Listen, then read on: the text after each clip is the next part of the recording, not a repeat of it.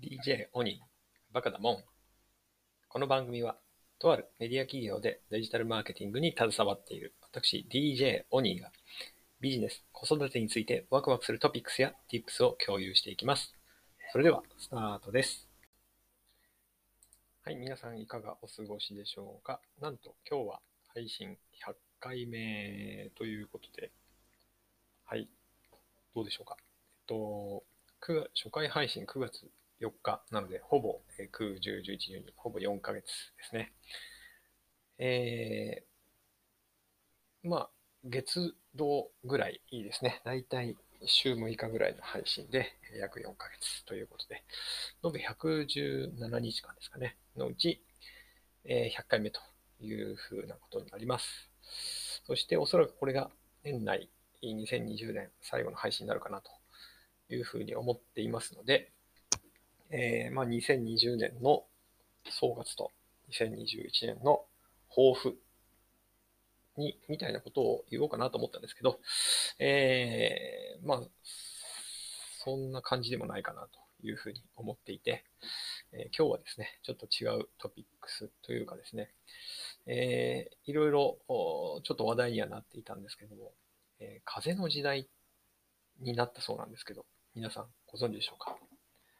え12月の22日にですね、えからなんかその風の時代っていうのになったらしいんですよね。どういうことかというと、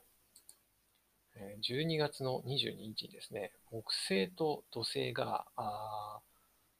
まあ、最も接近したというふうなあ話があってですね、えーまあ、200年ぶりだとか、400年ぶりだとかっていうふうな話、まあ、ちょっとどっちが正しいのか、大体まあ200年ぶりぐらいなんじゃないかな、最接近というふうなあ話があってですね、えーしかもその接近して、えー行ったところが、えーちょうどなんか水亀座と重なるところでえー最接近するというふうなことで、えー風の時代っていうふうに言われているそうです。で、その風の時代っていうのは何なのかっていうと、それまではですね、え土の時代とか地の時代っていうふうに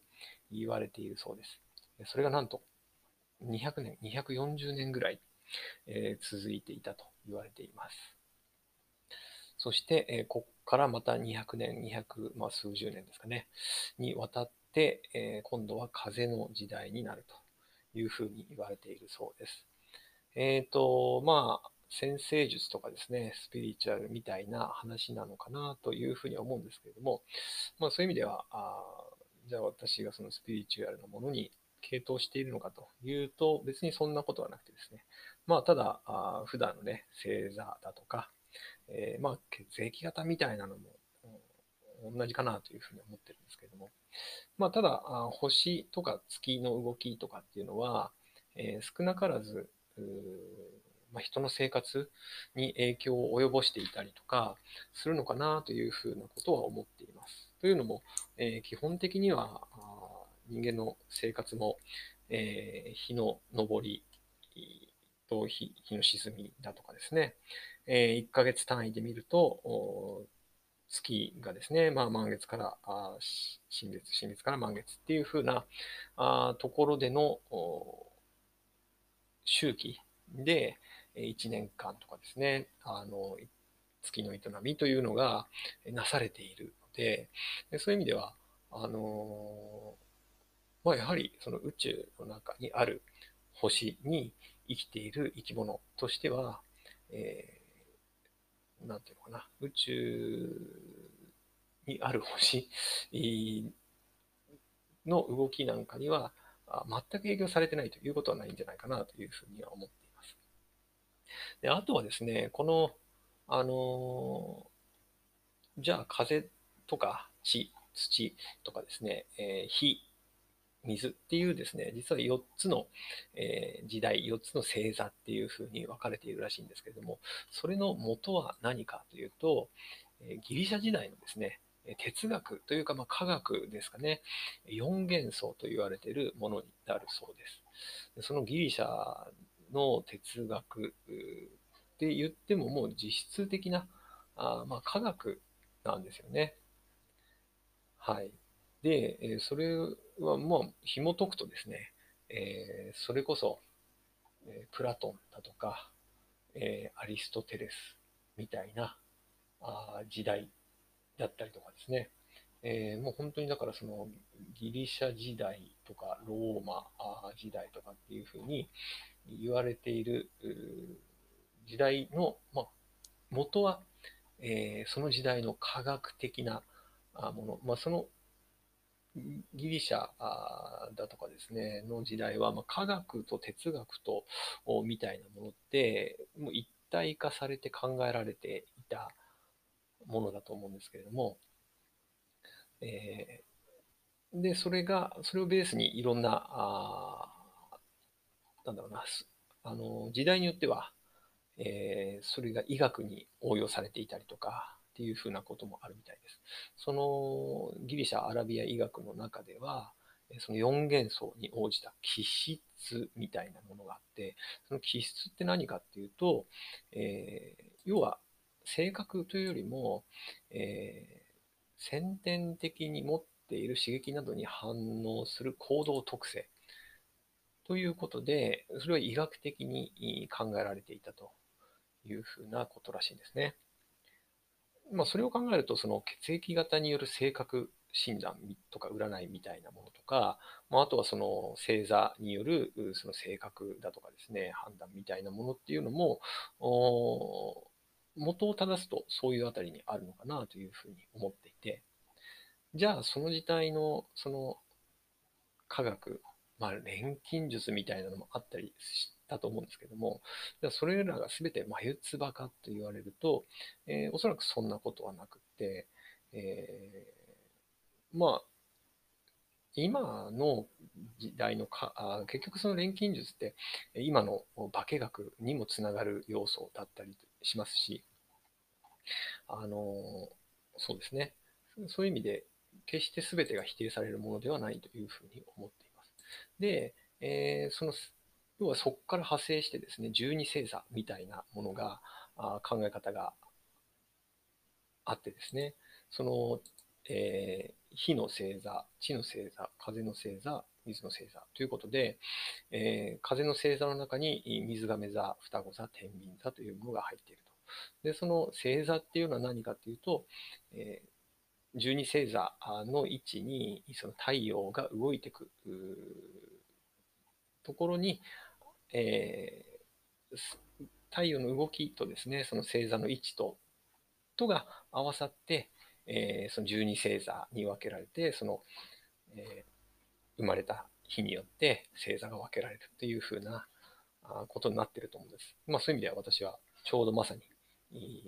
今回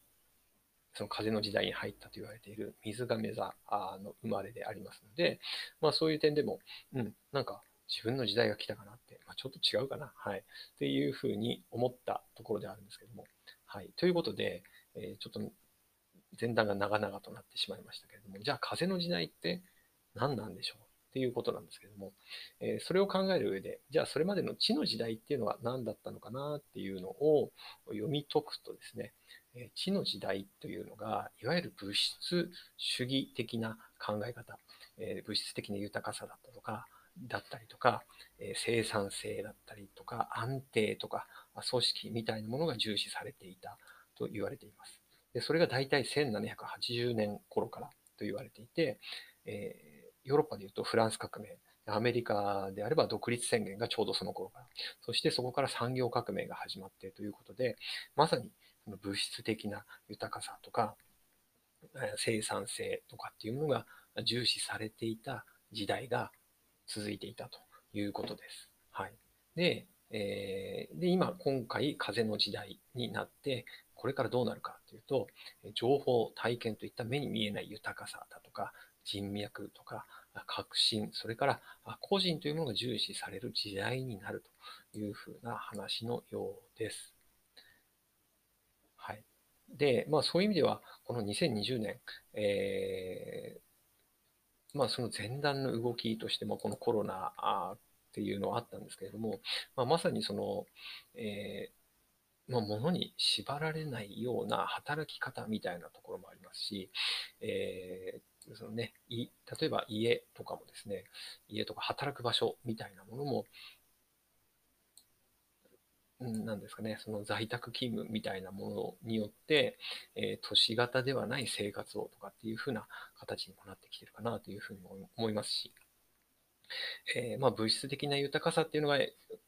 日本でいうと、バブルの時代みたいなところを経てですね、えー、まあ、その先、それ以上の成長が見込めず、実際そういうのもなく、で、まあ、心の豊かさみたいなものが少し求められるような、あもともと風潮にはあったかなというふうに思います。それがより、まあ、加速するというか、重視されるような世界になっていくのかなと思います。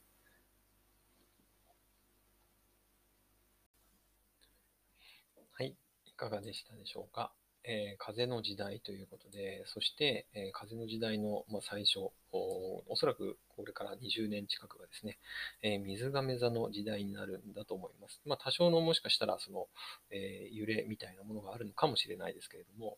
え基本的にはそういう時代に入るということで、えー、ていうのかな、まあ、そこにこう依存するということではないんですけども、少しそういうのを意識して、え日々過ごしてみるといいのかなというふうに思います。えー、ということで、風の時代に入る最初の年、実質的な最初の年、2021年ですね。えー、皆さん、どういうふうにお過ごしになられるでしょうか。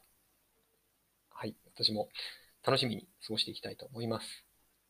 最後までお聴きいただきありがとうございました。今年も来年もワクワクする一年をお過ごしください。DJ お兄でした。See ya!